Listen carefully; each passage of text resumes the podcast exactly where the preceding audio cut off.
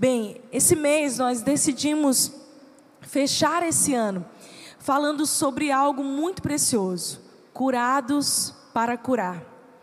Nós cremos que o Evangelho é poder de Deus para transformação. E o maior milagre, o maior milagre que pode existir na humanidade é o milagre da transformação de corações, a mudança de vidas. Com certeza você tem histórias para contar de quem você era e do que Deus tem feito na sua vida até aqui. Com certeza nesse ano você tem saído, mesmo sacudido, balançado, com certeza a tua fé foi aprofundada e o teu amor por Deus ainda mais consolidado. Eu lembro quando o apóstolo Pedro, ele está conversando com Jesus e Jesus diz assim para ele: Pedro, você quer ir embora, você quer seguir a sua vida, siga. E Pedro diz então algo para Jesus: Senhor, para onde eu irei se só tu tens as palavras de vida eterna? Esse ano nos fez perceber que para onde nós iremos? O que será de nós se não for a presença e a graça de Deus? É Cristo em nós a esperança da glória. É quando Ele opera em nós e nos cura, para então operar uma cura através de nós, porque o Evangelho diz respeito a sermos cheios e transbordarmos. Amém? Deus nunca vai fazer na sua vida só para ficar contido em você. Deus nunca vai operar um milagre, uma cura, ou fazer uma revolução dentro de você para que essa revolução fique parada aí. Mas Deus quer pegar todas as feridas do teu passado que hoje estão curadas como instrumento de cura e remédio para milhares de outras vidas. Mais do que buscar uma resposta, nós devemos ser a resposta que esse mundo precisa. Olha para a pessoa que está do seu lado aí. Faz tempo que eu não faço isso. Você que está em casa me assistindo, fala aí para tua família, para teu cachorro, para alguém. Olha para essa pessoa e diz assim: o que Deus faz em você, Ele quer fazer através de você.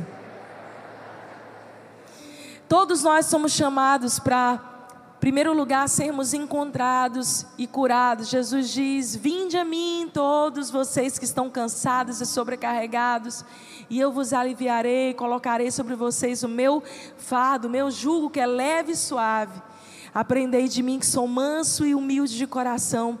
Mas existe um segundo convite de Jesus, quando ele diz: Vinde após mim.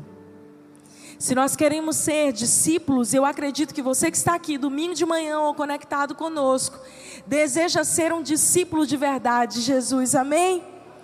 Então nós precisamos expor a Ele as áreas da nossa vida com sinceridade que precisam de cura, de transformação, de restauração, para então podemos ser a resposta e o remédio que outras pessoas vão precisar.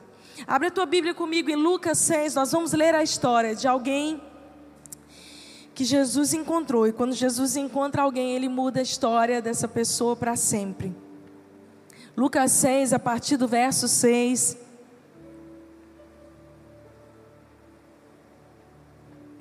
Quero estimular você a trazer a sua Bíblia, sua Bíblia de papel mesmo, tão preciosa, fazer as suas anotações. Cadê a sua Bíblia? Você veio armado para o culto? Levanta aí, deixa eu ver a tua espada. Diga assim comigo: Eu sou o que a Bíblia diz que eu sou. Eu tenho o que a Bíblia diz que eu tenho.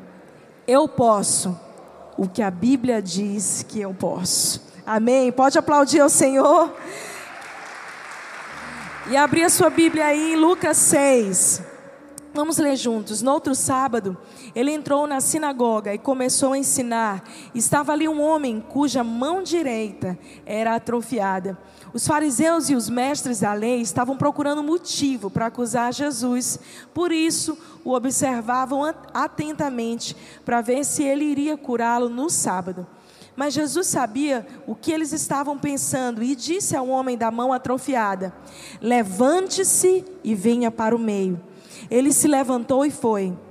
Jesus lhe disse: Eu lhes pergunto, o que é permitido fazer no sábado? Ou o bem, o bem ou o mal? Salvar a vida ou destruí-la? Então olhou para todos os que estavam à sua volta e disse ao homem: Estenda a mão. Ele a estendeu e ela foi restaurada. Mas eles ficaram furiosos e começaram a discutir entre si o que poderiam fazer contra Jesus. Num daqueles dias, Jesus saiu para o monte a fim de orar e passou a noite orando a Deus. Ao amanhecer, chamou seus discípulos e escolheu doze deles, a quem também designou como apóstolos. E aí ele começa a dar o nome de cada um dos apóstolos, levantando ali aquele time que revolucionaria, revolucionaria o mundo naquela época. Olha para mim, para o contexto desse texto. Esse texto também é relatado no livro de Marcos 3 e Mateus 12, e a gente encontra algumas similaridades, mas eu escolhi aqui o relato do Dr. Lucas porque ele traz algumas simbologias importantes para nós. Sobre quem era esse homem, sobre o que, que Jesus causou ao chegar na sinagoga num dia de sábado para encontrar aquele homem. E é interessante a gente pensar que os fariseus da época, os religiosos, eram exatamente aqueles que mais perseguiam a Jesus, porque Jesus não é religião. Jesus chega quebrando todos os preconceitos, quebrando todos os paradigmas religiosos e, e colocando em ordem o que realmente é mais importante. Nessa época, eles valorizavam mais a lei do que o ser humano. E eles não estavam sequer vivendo debaixo de princípios. Eles viviam debaixo de ordenanças, mas feriam a princípios eternos, como amar a Deus sobre todas as coisas e ao próximo como a ti mesmo. E Jesus resume os mandamentos quando ele fala novamente sobre isso em Mateus 22. E há muito tempo eles andavam observando a Jesus e eles queriam saber se ele iria fazer uma cura num dia de sábado dentro de uma sinagoga, dentro de uma igreja. Interessante a gente pensar porque igreja, templo, sinagoga ou o que quer que seja que reúna pessoas para buscarem a Deus, deveria conectar pessoas a Deus e deveria proporcionar um ambiente de cura e de restauração. Mas aquele lugar, eles estavam muito mais preocupados com a doutrinação do que com a cura. Eles estavam mais preocupados com coisas humanas do que com coisas eternas. Então Jesus chega rompendo vários paradigmas e aqui Lucas nos descreve que ele está no sábado na sinagoga. E ele começa a ensinar porque Jesus era mestre. Ele, desde os seus 12 anos de idade, ele entrava nas sinagogas e tinha autoridade para ministrar. E a Bíblia nos fala que ali estava um homem que uma das suas mãos, a mão direita, era atrofiada. E eu fiquei me perguntando quem era esse homem. Presta atenção comigo. Esse homem era um homem aleijado que tinha um problema de saúde que a Bíblia não nos deixa clara se era um problema de nascença ou se ele adquiriu esse problema na vida. Mas eu imagino, entendendo o contexto da época, de que esse homem não tinha esse problema de nascença, de que ele adquiriu essa ferida, essa dor, essa atrofia ao longo da sua história, talvez causado pela lepra ou por outro problema comum da época, um acidente, a gente não sabe. Porque se ele desde pequenininho tivesse essa anomalia, essa deformidade física, certamente ele jamais poderia estar dentro de uma sinagoga. Naquela época, as pessoas com defeitos de nascença, as pessoas com atrofias, elas eram colocadas à margem da sociedade, elas eram colocadas em aldeias até. Eram tidas como pessoas que cometeram pecados ou seus pais cometeram pecados. E por isso elas eram totalmente excluídas do convívio social. E aqui eu tenho um homem já maduro, que está no convívio social, então provavelmente ele adquiriu essa ferida ao longo da vida. E ele estava numa sinagoga dia de sábado que somente os religiosos, os fariseus, é que estavam nesse dia. O que me faz pensar que esse homem provavelmente era um deles.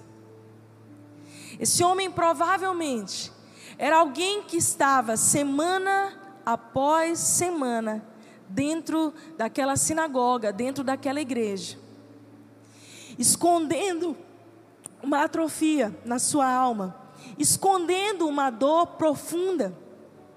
Talvez algumas pessoas soubessem do que ele tinha. A Bíblia fala, inclusive, que alguns ficaram observando se ele ia curar aquele homem. Então, provavelmente, algumas pessoas sabiam e, mesmo assim, acobertavam. Talvez outras pessoas não soubessem, porque se soubessem, o excluiriam, o retirariam dali. Mas quando Jesus chegou naquele lugar, tudo começou a mudar na vida daquele homem.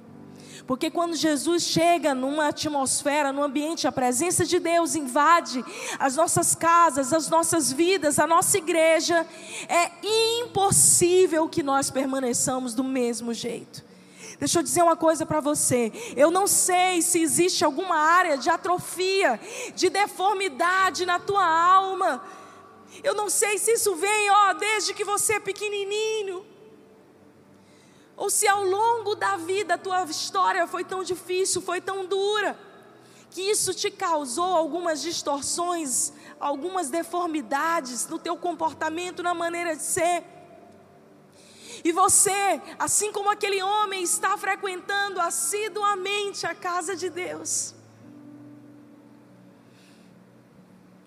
com a mão escondida com coisas guardadas no coração de maneira tão profunda que ninguém sabe, ninguém pode tocar. Nós estamos numa época de aparências, nós estamos numa época onde o bonito é a gente usa os filtros do Instagram para esconder os nossos defeitos.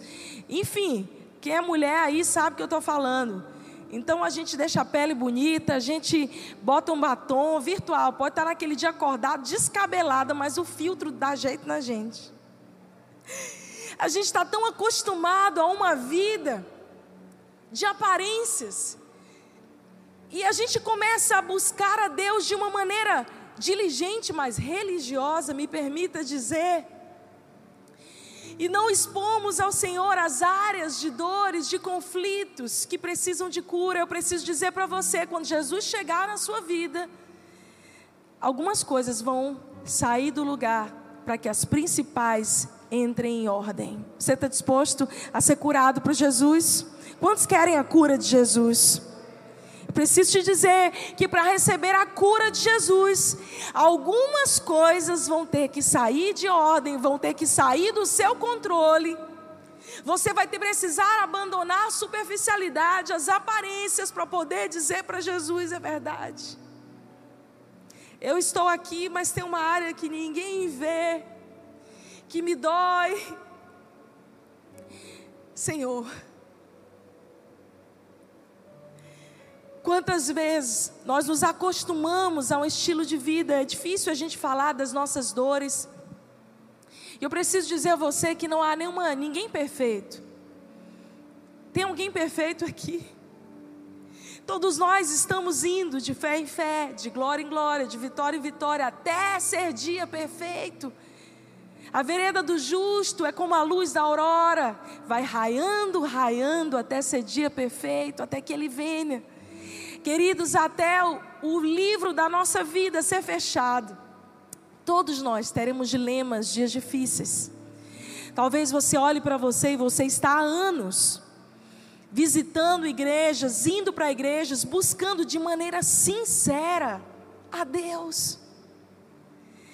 Mas lá no fundo ainda existem, existem áreas que pessoas nunca vão saber, porque você sempre mostra que está tudo bem, é um sorriso. A gente chega na porta da igreja, a gente se arruma, a gente pega a nossa Bíblia, então a gente. A paz do Senhor, irmãos.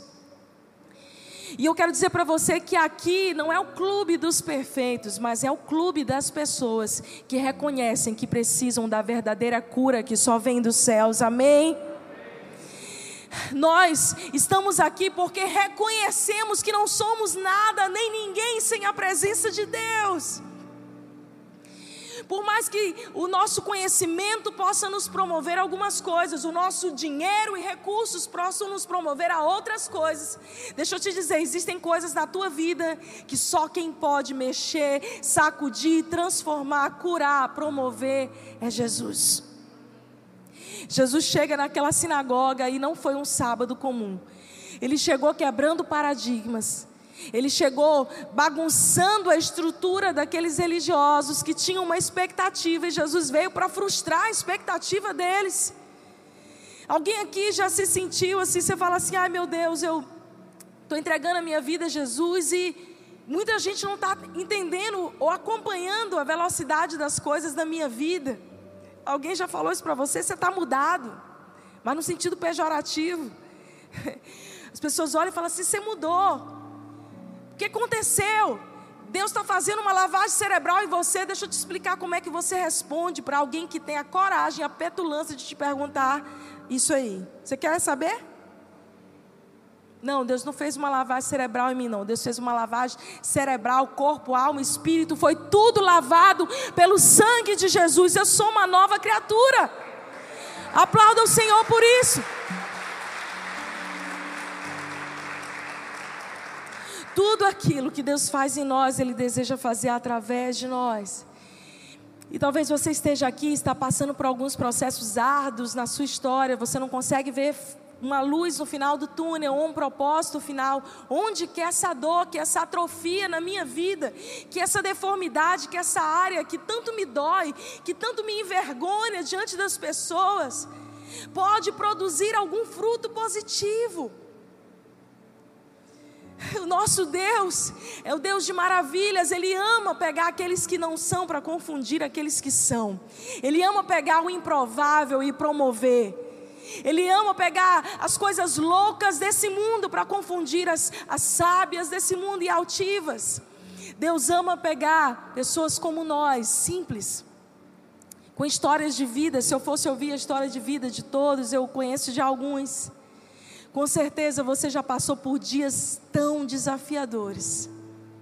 Com certeza você carrega marcas em você, assim como provavelmente esse homem carregava de vergonha. Porque não bastava aquele homem sofrer a dor da atrofia, daquela deformidade que o limitava.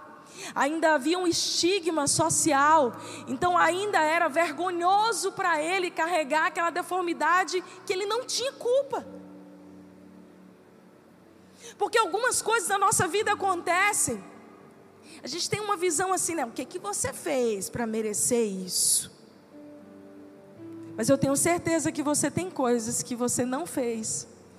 E que dores que você está passando ou passou ao longo da sua vida que não foi sua responsabilidade, enquanto a gente viver debaixo desse governo, desse mundo, enquanto nós estivermos aqui, nós vamos passar por lutas e aflições. Jesus disse isso. Não quer dizer que todas as coisas que vivamos sejam consequências dos nossos pecados, isso pode acontecer.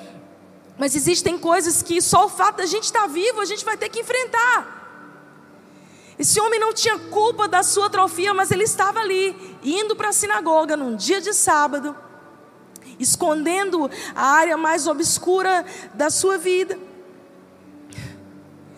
E é importante a gente saber que às vezes, quando a gente convida Deus para agir na nossa vida, a gente sente alguns incômodos, porque a presença de Jesus em nós vai nos levar a uma transformação. Eu não acredito em evangelho que não transforma, porque a Bíblia diz que o evangelho é poder de Deus para transformação de vidas. Se você está há anos, há meses buscando a Deus, vindo à igreja, a sua vida não mudou nem um pouquinho. Provavelmente é porque você ainda não pegou essa área da sua vida e disse: Jesus está aqui. É vergonhoso, dói, Senhor, mas eu quero expor porque eu quero ser curado. Eu não quero mais carregar em mim as mazelas da vida, da alma que me impedem de avançar. Preciso te dizer que 2021 está chegando. Todo mundo está dizendo, ufa, meu Deus, graças a Deus, 2020 está acabando. É só uma mudança de um dia para o outro, de calendário, a vida segue. o ano muda, mas muitas coisas lá fora continuam normais, do mesmo jeito. Você vai acordar, você vai trabalhar, tudo continua do mesmo jeito. Você sabe quem que precisa mudar? Bata no peito aí. Diga eu. Sou eu que preciso mudar. Não permita que as atrofias da sua vida de hoje definam quem você será no futuro. Você não precisa ser a mesma pessoa amanhã. E não tenha vergonha de dizer: Eu mudei, mudei mesmo, mudei para melhor, porque a gente muda para melhor. Quando Jesus chega na nossa vida, Ele faz um rebuliço santo, não tem como a gente permanecer do mesmo jeito. Eu quero mudar, eu quero crescer, eu quero andar de glória em glória, eu quero poder olhar para a Flávia de 10 anos atrás e dizer: hoje a Flávia de agora ainda é mais apaixonada por Jesus do que a de 10 anos atrás, ainda é mais convicta, ainda é mais cheia de fé. As lutas da vida não podem roubar o brilho da nossa paixão por Jesus, da nossa paixão por viver,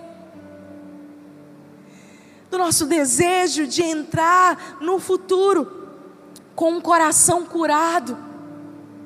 Deus só pode operar cura através de você se você permitir que primeiro Ele o faça em você. Tudo que o Senhor precisa são de corações dispostos. Gente que decide não encobertar, que não decide, que decide não esconder. Será que alguma vez na sua vida você já escondeu algo para não ser desaprovado? Para não ser excluído? Não vou pedir para você levantar a mão, eu levanto por você. O nosso desejo de aprovação, o nosso desejo de ser aceito, de ser amado, é um desejo inerente de todo ser humano. Não há mal nenhum nisso. O errado está quando o desejo de aprovação e de amor e de validação positiva pelas pessoas seja maior do que o desejo de aprovação por Deus. É quando você entra num, num, num ambiente, você faz parte daquele ambiente, está todo mundo ali, esconde a tua atrofia. Não deixa ninguém saber, porque senão vai ser ruim para a gente, já que aqui na sinagoga não pode ter pessoas com, com nenhuma deformidade. Esconde. Todo mundo faz isso.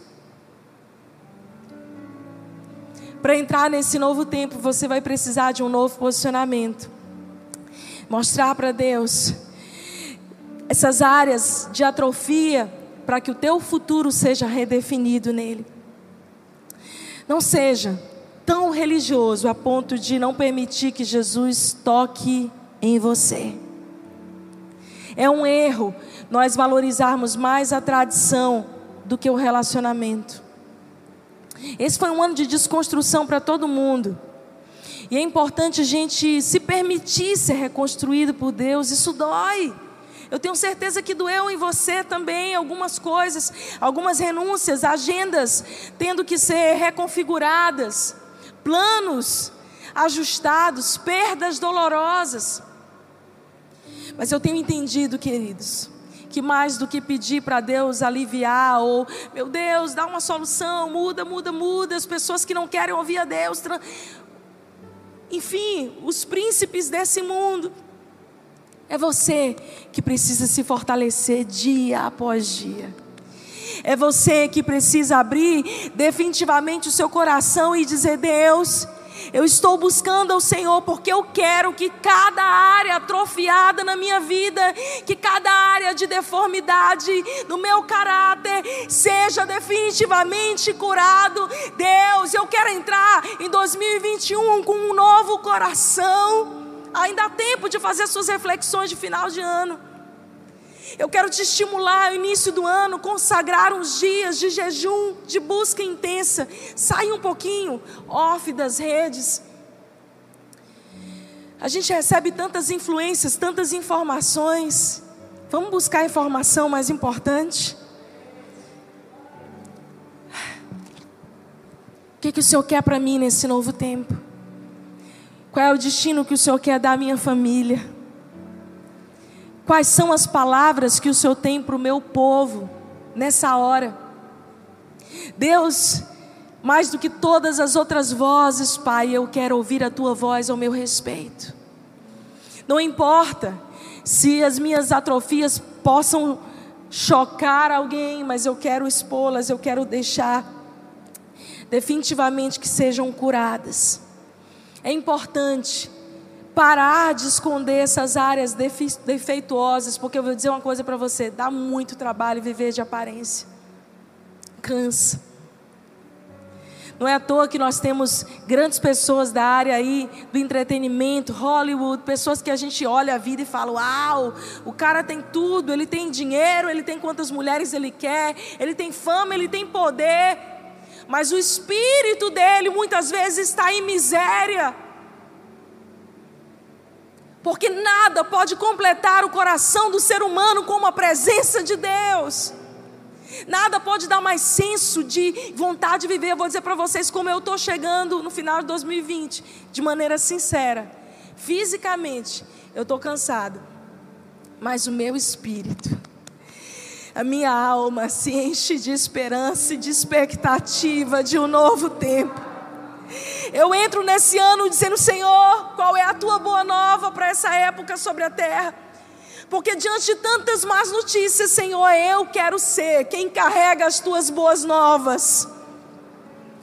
Eu quero usar os meus círculos de influência onde eu estou, onde Deus me colocou. Não mais para ser um qualquer, ou para esconder favoravelmente as minhas atrofias. Eu quero usar os montes de influência, os círculos de influência que Deus tem me dado como alguém que diz: Olha o que Jesus fez na minha vida. Dá trabalho viver de aparências. É por isso que Jesus, quando olha aquele homem, todo mundo está olhando para Jesus, o que, é que Jesus vai fazer? A Bíblia diz que Jesus olha no fundo dos olhos dele e diz: Vem para o meio, levanta-te e vem para o meio. Aquele homem estava mais uma vez na multidão. Isso faz toda a diferença, porque todos nós, presta atenção, você que está sentado aí ou me assistindo pela Angelim TV, todos nós vamos receber um dia esse convite. Levanta-te e vem para o meio. Todos nós um dia vamos ser chamados por Deus das maneiras mais variadas, talvez dentro de uma igreja, talvez trancado sozinho no seu quarto numa noite escura de depressão. Você vai escutar a voz de Deus algum dia da sua vida dizendo: Levanta-te, vem, vem. A coragem daquele homem de sair da multidão do lugar onde ele estava acostumado a estar fingindo que não tinha nada, justamente na sua mão direita. A mão direita, ela tem muito significado até para nós. A maioria de nós é destro, é a mão que, enfim, se eu quebrasse a minha mão hoje, eu ia passar sufoco os próximos dias. Eu não sei escrever com a esquerda, a esquerda é só um apoio para mim. Na Bíblia, a mão direita também tem alguns significados. Ela representa poder e autoridade. É tanto que Isaías 10, 13, a Bíblia diz: Com a força da minha mão o fiz, e com a minha sabedoria, porque sou prudente. Removi os limites dos povos, tirei os seus tesouros, e com a minha mão, como valente, a minha destra, abati aqueles habitantes. A mão direita também, além de segurança, de autoridade, poder, representa apoio, proteção. Muitas vezes,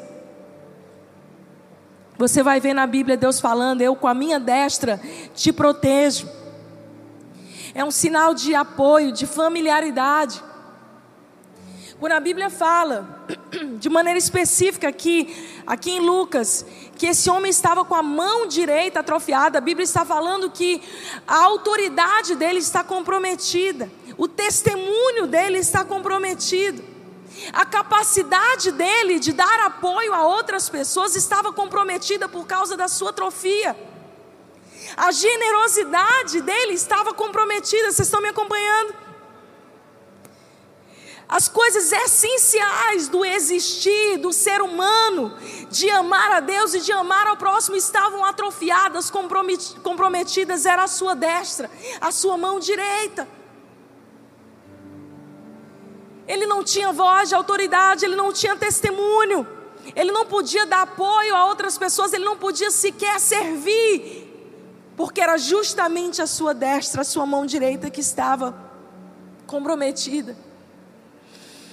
E às vezes a gente está no meio da multidão, mas existem áreas tão comprometidas da nossa vida. Presta atenção no que eu vou te dizer. Que roubam a nossa autoridade, roubam o nosso bom testemunho, a nossa capacidade de ser generoso como Deus gostaria que nós fôssemos. Existem tantas coisas que Deus quer realizar através de você. É você mesmo que está sentado aí. A Bíblia diz que toda a criação anseia pela manifestação dos filhos.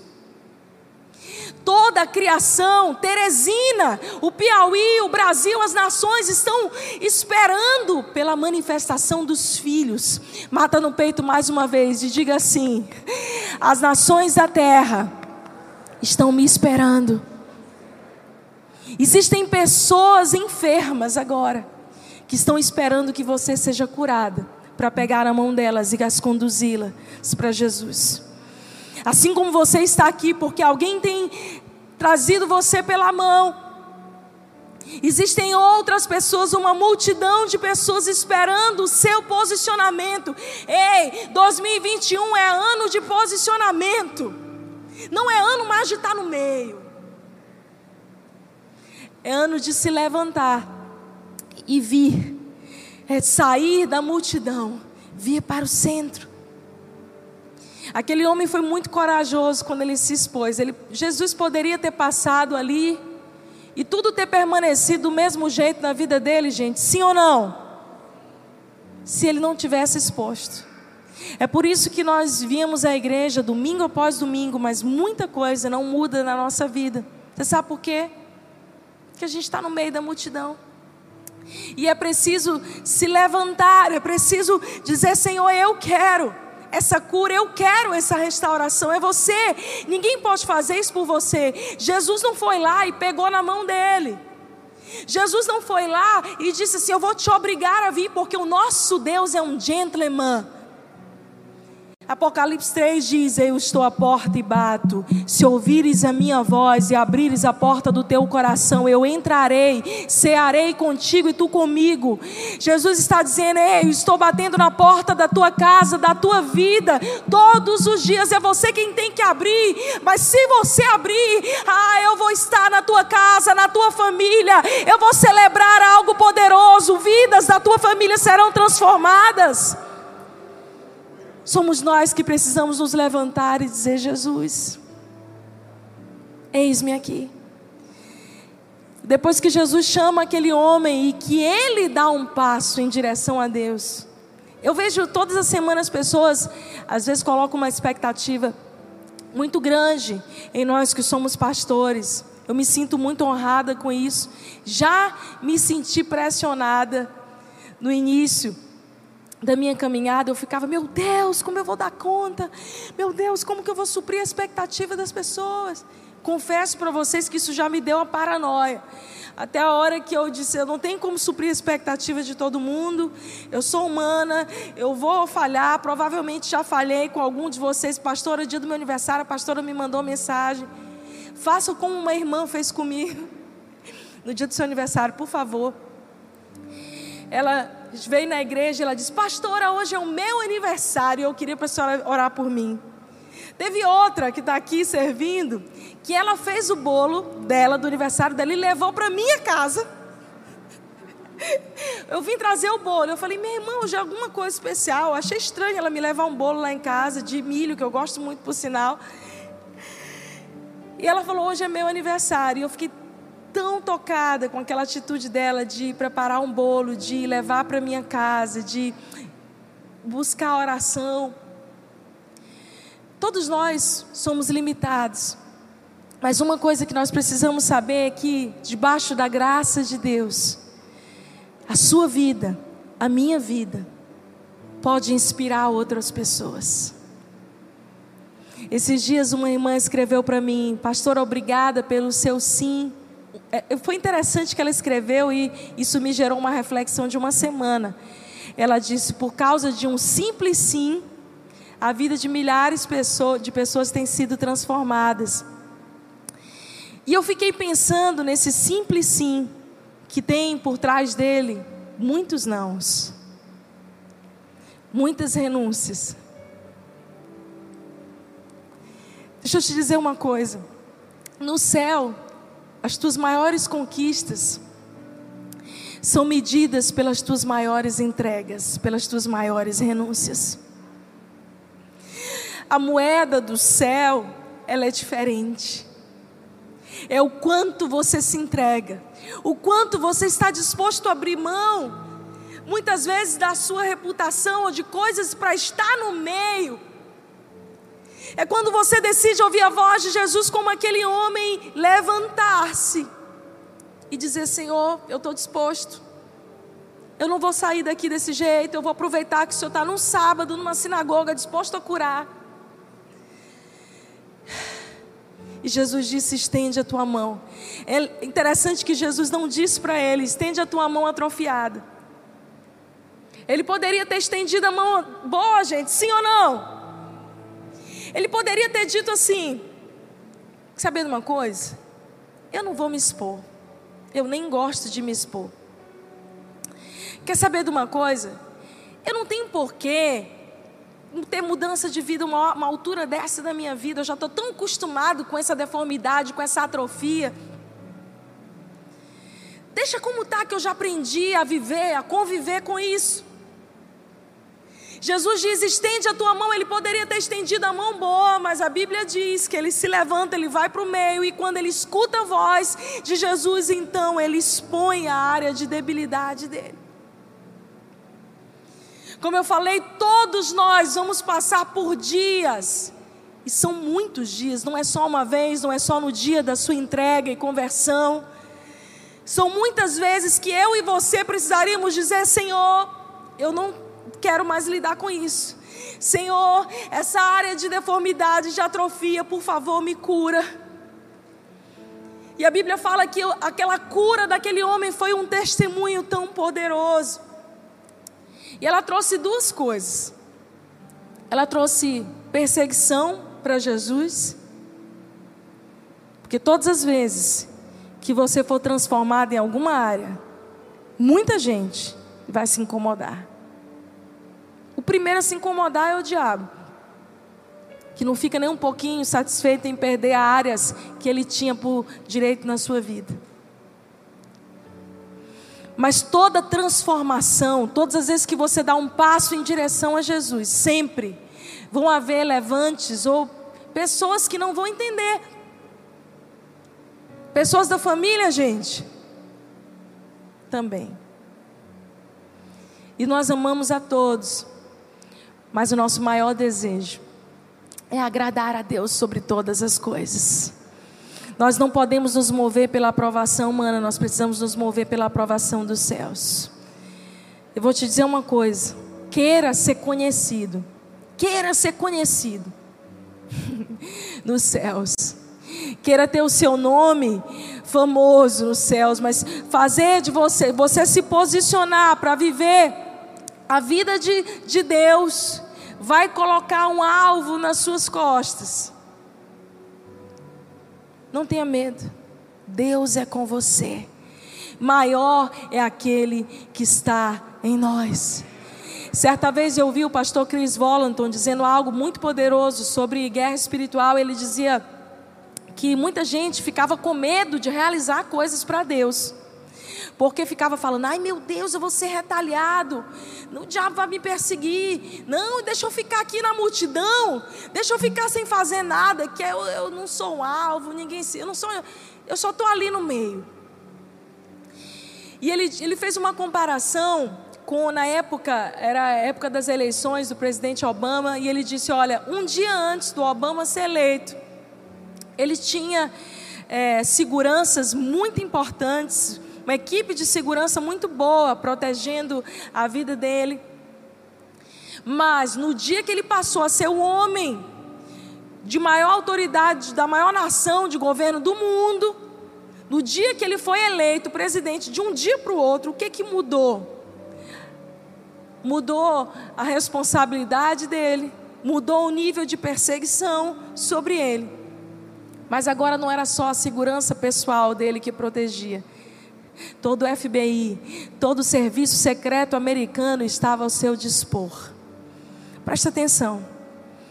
Todas as vezes que Deus te eleva num nível de responsabilidade, exposição maior, Deus já proveu o livramento e miríades e miríades de anjos que guardarão a tua entrada, que guardarão a tua saída. Por isso não temas, não temas, não tenha medo, não tenha medo de se levantar, não tenha medo de expor, de dizer Jesus, eu preciso de cura, porque eu quero ser cura para outras pessoas.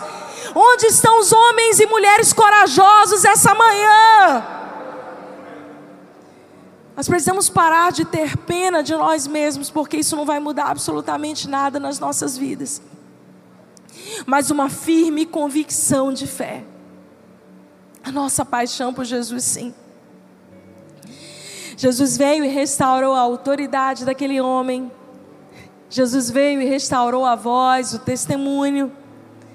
Devolveu a ele a capacidade de dar apoio, de ser generoso. Ele curou a mão daquele homem da frente de todas as pessoas.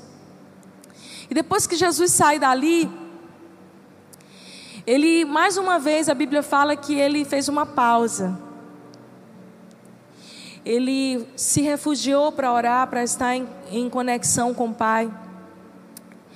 E é importante que depois de anos de tantas batalhas, ou depois de um momento de tanta vitória, é, é algo que eu aprendi para a minha vida, tá?